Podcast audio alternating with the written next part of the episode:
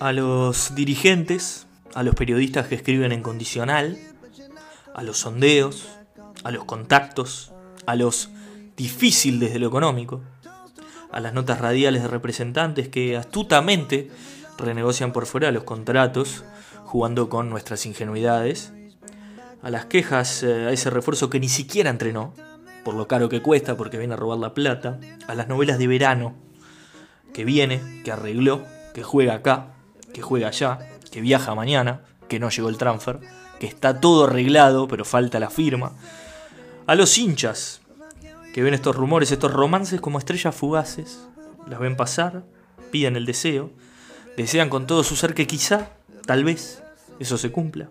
A los soñadores, a los idealistas, a todos los que alguna vez se sentaron a pensar medio minuto que hubiera sido sí. Es a todos y cada uno de ustedes que los invitamos en especial y les dedicamos este capítulo número 8.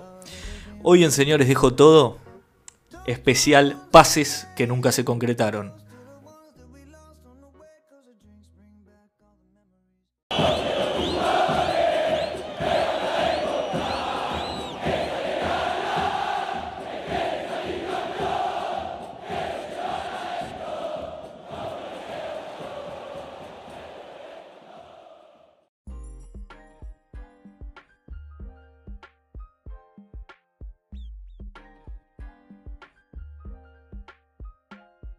Bienvenidos, señoras y señores. Bienvenidos a Señores Dejo Todo, un podcast de fútbol impresionante. Emotivo recuerdo a todos los periodos de pases que van y que vienen, a todas las eh, novelas de verano. Bueno, ya un poco venían escuchando. El día de hoy tenemos eh, un capítulo muy lindo. El especial de hoy nuevamente son pases que no se concretaron. Eh, el recuerdo a todas aquellas aspiraciones que tuvieron las mentes del fútbol uruguayo y que no se pudieron concretar por H o por B. Vamos a hablar de esto. Quizá algún día podamos asociar este capítulo a algún capítulo del manejo de la frustración deportiva, de, las ilusiones, las expectativas, ¿no? Se nos puede ir para tantos lados que podemos estar años. Eh, antes que, a ver, en homenaje a nuestro querido periodismo deportivo, la, el cuerpo de este capítulo pasa por Peñarol y Nacional porque eh, en nuestro exhaustivo trabajo de producción, lo que fuimos a buscar, en general, los grandes pases que no se terminaron concretando tienen que ver con Peñarol o con Nacional. Verán que, bueno, Peñarol sobre los últimos tiempos un poco más, eh, pero, pero en realidad eh, pasa por los dos grandes. No queremos dejar de lado a las mal llamadas instituciones menores.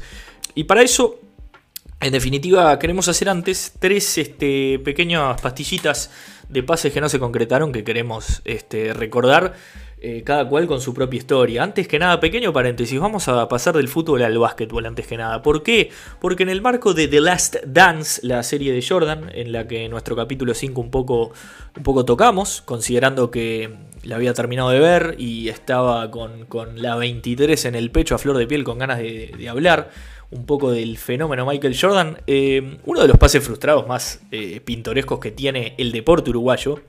En el 2006, Liga Uruguaya de Básquetbol, estamos hablando de un escenario totalmente distinto al de hoy, una liga realmente uruguaya con el interior muy competitivo, se ponía mucha guita en, en Salto, Paysandú, tenían grandes equipos y existió un contacto para traer a Dennis Rodman a Salto Uruguay, hablando un poco de las dance y de todo un poco, ¿no?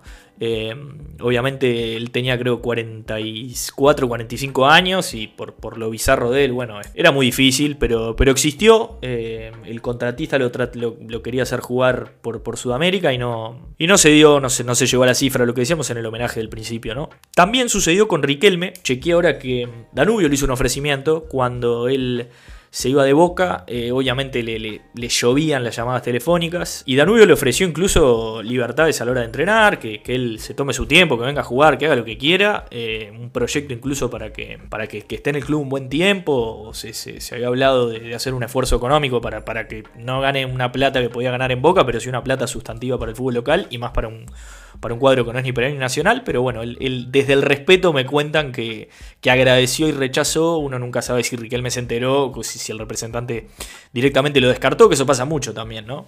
Y queda eso de que como que hubo una conversación que no hubo. Pero en este caso sé que al, representante se lo contactó. Y una de mis favoritas es Beckham en Durazno. Ustedes me dirán, ¿qué carajo va a ser Beckham a Durazno? No lo sé. Pregúntele a Gaby Álvarez. ¿Quién es Gaby Álvarez en este formato chelsístico de pregunta y repregunta que me estoy haciendo? Gaby Álvarez, eh, aquel relacionista público que comete un homicidio, eh, después se, lo arresta y pasa a la cárcel de las Rosas en Maldonado, un caso muy renombrado, año 2007, 2008 por ahí, no quiero entrar en, estos detalles, no tenemos a Nano Fole o a Miguel Chagas para hacer las veces de periodista criminal, pero el tema es que el loco sale en libertad y agarra de manager en Durazno, Fútbol Club. Y bueno, trata de meter su impronta y de, mover todos los contactos para, vamos a decir, darle un rebranding a, a Durazno Fútbol Club que juega en la segunda división de acá. Y una de las cosas que prometió, de hecho hay un libro que se llama Beckham Nunca Conoció Durazno que tiene un montón de anécdotas eh, bastante extravagantes y peculiares de nuestro fútbol, muy bueno que recomiendo. Pero el tema es que nunca llegó a Durazno. Lo querían traer a jugar un partido inaugural, ¿eh? no lo querían contratar a jugar a Durazno, porque en ese momento creo que jugaba en Estados Unidos y no, no creo que a Durazno le diera la billetera, ¿no? Ni con un sponsor de soja ni nada. Pero bueno, este, esas son tres perlitas que quiero dejar fuera. El análisis que venimos a hacer es un poco temporal, vamos a ir desde el principio hasta, hasta el final. Mucho recuerdo, ¿no? Hay cosas que quizá no conocían, otras tienen más trascendencia, pero vamos, arrancamos, arrancamos. A los efectos eh, temporales, empezamos por los años 60. ¿Por qué por los años 60? Bueno, era otra época eh, creo que el profe Piñeirúa dijo hace poco en la radio, lo escuché y me gustó mucho, eh, y lo voy a tomar. Era una época de, dirigentes de sucesos y no de procesos. ¿Qué quiere decir esto? Un dirigente de sucesos era un presidente con una billetera grande, un acaudalado, podía contratar en, los deportes federados, en el básquetbol o en el fútbol, dos o tres jugadores como la gente y hacer una diferencia económica fuerte, traerlos acá y, que vengan jugadores clase A a nivel mundial y que hagan la diferencia. Eh, eso sucedió, no sé, a, modo de ejemplo, Artime vino a Nacional siendo Artime, este, Onega vino a Peñarol siendo Onega. Eh, estamos hablando de tipos que eran muy fuertes, muy importantes en ese momento y vienen al fútbol uruguayo con nombre, con chapa pero este, es algo impensado hoy. Por eso hay muchas cosas de estas que, en el momento no eran tan humo como podrían ser ahora, que necesitamos procesos, a, contrario de suceso. Necesitamos laburar eh, desde él, saber que tenemos menos recursos, menos plata, y que a los seis meses cualquier jugador que, que más o menos levante un centro se va. Entonces, bueno, Remontamos un poco a los años 60. Primero, a fines de los años 60, es la primera candidatura a la presidencia del Club Atlético Peñarol del contador José Pedro Damiani, que a la postre, diría Julio Ríos, sería presidente eh, por mucho tiempo. Pero en este primer intento, una de sus promesas de contratación, atiendan, a modo de promesa de campaña, digamos, algunos dicen que van a construir un muro, otros dicen que van a regalar una tablet, otros dicen que van a derivar el impuesto A, el impuesto B, que van a meter más gente en presa. El muchacho lo que dijo acá fue, en este momento me atrevo a decir que un muchacho, o por lo menos una persona más joven, si soy electo presidente voy a iniciar gestiones ya mismo para la contratación de Franz Beckenbauer. Este, gestiones que, comenzó, que, que, intercambió alguna llamada, pero como pierde esas elecciones, en ese momento todavía no llegó a la presidencia, se termina cayendo el pase, pero estamos hablando de eh, Franz Beckenbauer, a ver si me entienden, en los 60, o sea, estaba empezando a remontar vuelo. No estamos hablando de que venga con 42 años a, ser suplente y ganar 100 mil dólares. Estamos hablando de, la crema de la crema. Esto es este. Esto es real. Eh, hay, por ejemplo, un artículo de innovación. Hay, este, es, muy pintoresca la historia. Pero nuevamente, lo que les digo, dirigentes de sucesos. En esa época, el, contador Damiani fue mm, presidente de Sporting, de, básquetbol el viejo Sporting y con dos o tres jugadores panameños que él iba a buscar, hacía la diferencia en el básquetbol nacional, pero por, por, amplios cuerpos, ¿viste? Y, y, acá, bueno, trataba de emular esas formas en el fútbol y era mucho la forma que tenía de, gerenciar esa cosa, de, tratar de darle a los hinchas siempre una ilusión en, los pases. Eh, vamos a, tiendas tricolores ahora, atención. En el año 68, Nacional trató de contratar, y cuando digo trató de contratar, acá estuvo cerca, cerca, ¿eh? a Garrincha. Yo no sé si lo tienen a Garrincha. Manuel Francisco dos Santos, alias Garrincha, un futbolista brasilero que considera muchas personas que lo vieron el mejor regateador de la historia. La gambeta que tendría el potrero, ¿verdad? Alucinante. Estamos hablando de un muchacho que jugó en eh, Flamengo, Corinthians, Botafogo. Eh, muy importante a nivel selección también. Eh, Garrincha en el 68 llega para fichar, para firmar por, por Nacional y el arreglo con Nacional era, atenti, una suma fuerte, mil dólares de prima en la mano y 500 dólares mensuales de sueldo. Lo que en esa época era, parece, platales. Este, me imagino que los economistas que están escuchando le encontrarán la lógica. A uno le, hace mucha gracia que por 500 dólares arreglara esa garrincha que era como tener, no sé, a Mbappé en este momento, ¿no? Dicho hecho, Nacional tenía arreglado el, salario de este jugador. El pase se cae porque, ¿qué pasa? Garrincha era un jugador muy desprolijo, tuvo problemas con el alcohol, este, de hecho, lo comparan mucho con René Houseman, un jugador argentino de los 70, campeón del mundo, jugó en Huracán, que también un jugador gambeteador de potrero que tuvo los mismos problemas, viste, de una vida muy turbulenta. Em, pero bueno, Garrincha estuvo muy cerca de jugar en Nacional, se le cae el pase en el año 68, porque se va a Brasil el loco sin permiso, en, en plena negociación o estaba por arreglar, y se vuelve a Brasil sin avisar, y el presidente nacional de ese momento ya vio venir que esto iba a ser un problema de conducta y no quería tener ese tipo de jugador en su equipo. Dicho y hecho, seguimos con Nacional. Este, este pase caído en realidad podría estar en otro capítulo que podría ser aquellos este, jugadores a los que se les dijo que no. Porque en este caso no, es un pase tanto que se cayó, sino un jugador que se vino a probar y que Nacional no terminó llevándose. Eh, podríamos acá recordar, por ejemplo, el caso de José Jiménez, que Víctor Haroldo Puan Peñarol le dijo dedícate a otra cosa. Este, parece más ese tipo de casos, pero me parece que entra como un pase que nunca se hizo porque hubiera marcado la historia. ¿Quién es? Eh, Mario Alberto Kempes, señor, que es un estadio de Córdoba, sí. ¿Por qué? Porque es ni más ni menos que el goleador del Mundial de 1978, campeón del mundo, un mundial repleto de polémicas y lo que quieran, pero campeón del mundo al fin, la 10 Argentina, y muchos de los que dicen haberlo visto dicen que hablar de Messi y Maradona únicamente es una injusticia para con este animal cordobés que en el año 73 se probó en el Club Nacional de Fútbol y no pasó la prueba. Acá hay dos versiones encontradas. Estamos hablando de Kempes. Estamos hablando del comentarista de ESPN, el que tienes a vos así. Este, jugó en Instituto en Rosario Central, también es muy recordado. En el Valencia España, también amado. Y en Juan River, también River argentino. En el año 73 se viene a probar acá eh, como, como pibe. Y él cuenta, siempre contó, tuvo problemas de sobrepeso en la infancia, era gordito de niño, eh, y, eso le, costó, digamos, eh, hallarse dentro de la cancha porque, porque, bueno, le costaba físicamente al principio, después tenía las condiciones, pero... Y él dice que acá no termina de quedar por eso, que, el peso le juega en contra, y es que vuelve y ahí debuta en instituto.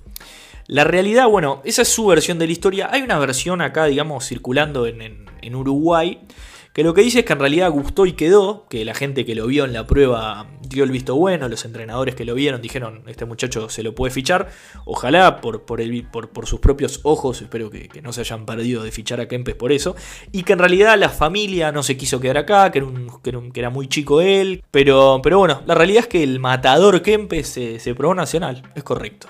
Llegamos a una de las historias crema crema de este de este capítulo y que también nuevamente podría ser un capítulo aparte, que es el pase de Diego Armando Maradona jugando para el Club Atlético Peñarol. Esto fue una novela de verano, yo creo que fue la novela de verano de la historia de los mercados de pase del fútbol uruguayo. La novela Maradona Peñarol, que tiene lamentablemente para los manchas un final triste. Creo que es una de las mejores novelas por, por, porque el Diego de los 90 eh, era provocador, iba para adelante, no se guardaba nada. Una hermosura. Estamos hablando de principios de 1997. Peñarol eh, a todo vapor, preparando la marcha para su segundo quinqueño. Dirigía técnicamente a este equipo un Gregorio Elso Pérez, caballero si los hay. Y resulta que eh, se filtra que Maradona va a jugar en Peñarol. Maradona-Peñarol, una relación intermitente, podría ser el nombre de otro capítulo y podría yo hacer un paréntesis y grabar un rato más de esto, pero podría ser 10 capítulos de Maradona mismo, ¿no? Eh, la relación de amistad con el Pato Aguilera seguramente haya incidido en, esto de que, de que Diego tenga este cariño con Peñarol, que cada tanto manifiesta, de hecho cada tanto declara que tiene ganas de dirigir a Peñarol. Este, hace poco en Paraguay se encontró con Jorge Barrera, este, intercambiaron habanos en, en una foto muy linda. Eh, y bueno, esto empezó a tomar forma y empezó a tomar color en el verano.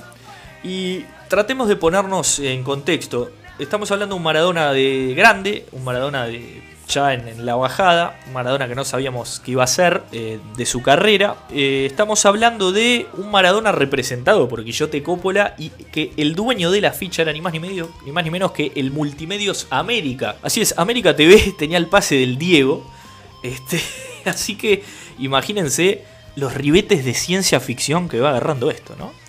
En el año 97, 18 de febrero, el diario Clarín, que los Kirchner no se enteren que estoy leyendo esto, Titula, El futuro de Diego. El pase costaría entre 5 y 6 millones de dólares. Maradona está cada vez más cerca de Peñarol. Coppola viajaría a Montevideo, nuevamente el condicional como les dije al principio en el homenaje, para cerrar la operación y arreglar un encuentro entre Diego y el técnico de Peñarol. Y es clave esto último porque Gregorio Elso, caballero él, un hombre de códigos, un hombre siempre respetado y querido y valorado desde ese lugar, no tenía problema, obviamente, en fichar a Diego Armando Maradona, pero quería contar en sus filas con un jugador lo más profesional que pueda, cuidándose, entrenando y quizá ahí se, se turbaba. Pero, por ejemplo, Peñarol jugaba amistoso, creo que en Tacuarembó, en verano, termina el amistoso y un diario argentino, una radio argentina, les pido disculpas, en un programa conducido por el mismísimo Fernando Niembro, le hace una nota. ¿Por qué le va a hacer una nota un programa argentino a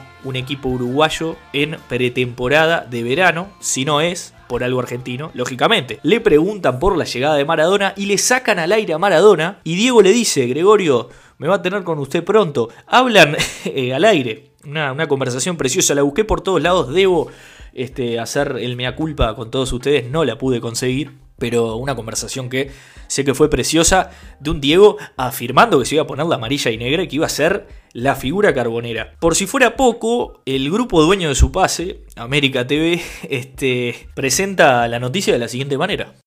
Que por estas horas hay una reunión clave en el futuro, para el futuro de Diego Armando Maradona en el fútbol. Están reunidos dirigentes de Multimedios América, eh, Guillermo Coppola y también Pedro Damiani, que es el representante de Peñarol de Montevideo. Nosotros tuvimos la posibilidad de dialogar anoche con el representante de Peñarol y aquí está la noche. Esto surgió de una inquietud que nos hizo llegar un em, importante empresario del grupo del grupo de ustedes, que es el, propietario del, pase de este momento de Maradona, siguiendo una inquietud de Maradona de ver la posibilidad de jugar en, Peñarol. Sabemos que Maradona tiene ofertas del Barcelona de Ecuador, de la cual nosotros no podemos competir desde el punto de vista económico, pero sí creo que Peñarol le puede dar a Maradona algo muy importante, que es la motivación muchas, muchas cosas en este audio cortito, pero cargado. Eh, dijo Peñarol de Montevideo, este, para los amigos carboneros que, quizá cargan a Nacional diciendo Nacional de Montevideo, bueno, sepan que a veces a Peñarol también le dicen así. Y sí, dijo Pedro Damiani, en, esa, en ese afán hermoso que tienen los argentinos de eh, gestionar los nombres como ellos creen, ¿no? Lo que decía en ese momento el vicepresidente Juan Pedro Damiani en parte nos pone a reflexionar de que si en el año 97 ya no podíamos competir con eh, equipos ecuatorianos económicamente, este, es, como, wow, eh, estamos realmente repitiendo esta, patología hace muchísimo tiempo, ¿no? Pero, por otro lado, lo que, lo que decía al final sobre motivaciones deportivas, no menor, Diego jamás había jugado la Copa Libertadores y era parte del contrato eh, ofrecido a Diego Armando Maradona la posibilidad de jugar la Copa Libertadores, además del campeonato uruguayo. Se le ofrecía creo que un sueldo de 10 mil dólares, que en ese momento era muy buen dinero. Si 500 era buena plata para Garrincha, 30 años después casi 10 lucas estaría bastante bien, ¿no? Pero bueno, estamos hablando de Maradona, ni que hablar, ¿no? También se le ofreció un porcentaje de recaudación de ciertos amistosos y algún arreglo, digamos, este, eh, relacionado al marketing que podría tener la llegada de Diego Armando Maradona, que finalmente no se concreta, pero nuevamente, a pesar de que se habló de lo difícil desde lo económico, a pesar de la extravagancia de Maradona y lo que sea, eh, el contrato estaba arreglado, había un acercamiento de las partes, eh, se iba a hacer cargo Peñarol de, de, esta operación. ¿Por qué se cae? Paréntesis, les recomiendo eh, poner en YouTube Maradona Peñarol. El recorte que puse de ese, de ese video es un video de 6 o 7 minutos en el que hay distintas notas eh, y distintos noticieros hablando del tema y de cómo va evolucionando la historia. Y nuevamente, más adelante en el video, eh, Juan Pedro también en ese momento dice que tiene que hablar con el técnico, con Gregorio Peros. Y Gregorio esperaba de él y Peñarol también esperaba como club que Diego Armando Maradona estuviera a la altura profesionalmente de los desafíos, que entrenara como todos, que fuera uno más a los efectos de las prácticas, que no tuviera privilegios de faltar a entrenar porque venía de varios vaivenes en Newell's, en Sevilla, que bueno, sabiendo de Diego era también eh, un riesgo eh, no solo económico, sino deportivo. Y a Diego eso no le gusta nada. Diego se termina enojando y termina dando de baja la negociación al grito de a mí no me van a apurar como un novato. Le falta el maestro acá. Digo, los 90, si se fijan, terminaba mucho las puteadas con maestro. A mí, a mí no me va a apurar, maestro. Perdón por ese Diego espantoso que acabo de hacer. A mis 36 años no voy a a entrenar todos los días, por más que sea Peñarol, Boca, Liverpool o el Milan, dijo Diego. Finalmente se cayó el pase de Diego Armando Maradona por cuestiones extraeconómicas, eh, contrario de lo que generalmente es. Este, generalmente sucede al revés. Generalmente el loco dice, bueno, veamos, a ver cuánto me pagan y se baja por la plata. Acá estaba encaminada todas las partes que, mordían del producto de Diego Armando Maradona, Coppola, el Grupo América, Peñarol había acordado y este, es Gregorio Pérez quien desiste de su contratación, pero finalmente, ¿quién llega en vez de Maradona? El contador Damián y le dice a Gregorio Pérez, bueno, Gregorio quiere buscar un jugador más para armar el cuadro y Gregorio Elso Pérez le pide a Juan Carlos de Lima. ¿Quién es Juan Carlos de Lima? Un veterano que en ese momento venía a jugar en defensor y que la primera respuesta del contador Damián es, pensé que ese muchacho se había retirado ya. Juan Carlos de Lima termina siendo clave y las vueltas de la vida lo terminan poniendo a De Lima en un lugar, en un sitial de privilegio para los carboneros. Pero mm, avanzamos con un siguiente pase. Este caso involucra a los dos grandes de nuestro país, a Peñarol o Nacional, Nacional Peñarol. ¿Por qué? Básicamente por una razón muy sencilla. El pase del que hablamos es del año 2009, una nota que levantamos del portal fútbol.uy que dice que Recoba está muy cerca de jugar en el Club Atlético Peñarol. Así es como lo escuchan en el año 2009 el chino estaba evaluando la posibilidad de el famoso rodaje, palabra que dicen los jugadores que no están jugando para venir a jugar al fútbol nacional y luego tener fatigas musculares y demás. Eh, Recoba estaba buscando rodaje para tratar de ser considerado en la nómina del maestro Tavares. Las vueltas de la vida, uno lo piensa Recoba mucho más atrás porque su pasaje por la selección sobre todo había sido, creo que hasta la Copa América 2007 que llegó a jugar, no recuerdo si la, si la jugó, pero principio de los 2000 digamos fue el, cuando el chino estuvo en la selección. La realidad es que se reuniría con Osvaldo Jiménez, este, en ese momento el gerente deportivo de Peñarol, y cabe recordar también otro capítulo paralelo que podríamos hacer, que es la amistad de el chino Recoba con un Antonio Pacheco de Agosti. De hecho, cuando les ofrecí qué capítulo queríamos este, hacer primero,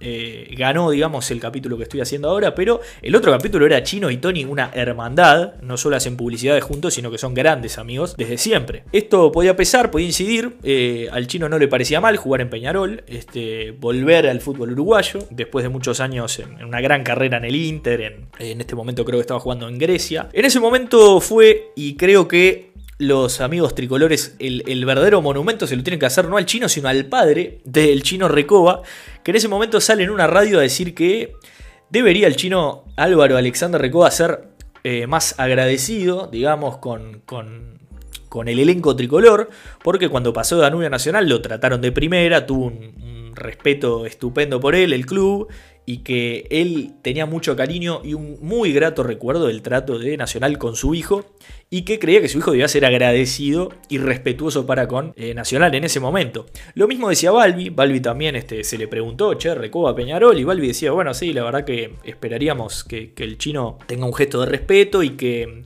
su pasaje en la selección, que tuvo sus polémicas, este, fue sostenido entre otras cosas por los hinchas de Nacional, este, que, bancaban su presencia en la selección, ¿no? Efectivamente esto se quedó en la nada, eh, este pase se diluyó, quizá la polémica, quizá el chino evaluó este, que no valía la pena hacer ese cambio. Eh, la realidad es que el chino termina volviendo primero a Danubio, este, institución que lo viene a hacer, donde jugó un ratito, y después ya un poco más veterano pasa al Club Nacional de Fútbol y el resto es historia.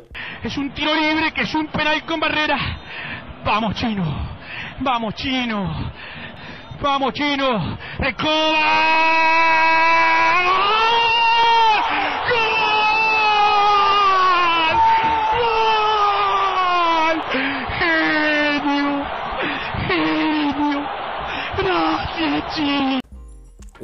Al alma para los amigos tricolores. Los amigos carboneros me estarán insultando desde ya. Eh, pero bueno, este pase se cayó, fue una anécdota y, la historia eh, tomó un curso, la verdad que diametralmente opuesto. Eh, Otra mención especial, digamos, de, este tipo de, pases, eh, un poquito más atrás en el tiempo, un Fabián O'Neill, a quien pronto esperamos dedicarle un capítulo aparte. Fabián O'Neill, el mago, nuestro querido mago prócer isabelino, que cuando se retira a los jóvenes 29 o 30 años en Nacional, el mismísimo Pedro Damiani va a buscarlo para jugar en Peñarol con un muy buen sueldo, 30 o 35 mil dólares, así lo cuenta él en eh, Hasta la última gota, el libro de Federico Castillo y Tato Baroli, por ejemplo. Pero volviendo a otra contratación que nunca se hizo, de haberse concretado esta, esta contratación seguramente hubiera estado en nuestro capítulo extranjero Falopa en el fútbol uruguayo que les invito a todos y cada uno de ustedes a, escuchar, a reproducir. Es un capítulo además muy correlativo a este, porque los pases que sí se hicieron y que tuvieron este, resultados bastante extravagantes en todo caso. Estamos hablando en este momento de un jugador italiano, un jugador estupendo, un jugador eh, de aquellos que crecimos viendo la Serie A por televisión, eh, que tuvimos en el, en el PES, que, que, jugó en Juventus, Inter, en Milan, metió cartón lleno, jugó en el Atlético Madrid, donde fue goleador, jugó en el Mónaco, Estamos hablando del Bobo, estamos hablando del Toro, estamos hablando, señores y señores, de Cristian Bobo Vieri, que fue ofrecido a Peñarol en el año 2011 como una posibilidad cuando el Bobo Vieri ya a los 37 años empieza a hacer este, a coquetear con Sudamérica, como hizo de Rossi y Vino, como hizo probablemente toda la selección del fútbol italiano que fue asociada a algún club argentino o brasilero, eh, caso de Inzaghi, caso de, de Gattuso, caso de Totti se rumorearon todos los jugadores posibles de la selección italiana campeona del mundo de 2006 puntualmente al fútbol argentino o brasilero. En este caso Vieri, que jugó dos mundiales, juega Francia 98 y Corea-Japón 2002, eh, fue un sondeo que, existió por el Club Atlético Peñarol. El dirigente Sergio Perrone le decía a la prensa que es una posibilidad certera, que la estaban estudiando, querían evaluar las condiciones físicas antes de llegar, tema de ritmo, tema profesional y demás. Estamos hablando de un Bobo Vieri con 37 años, les decía,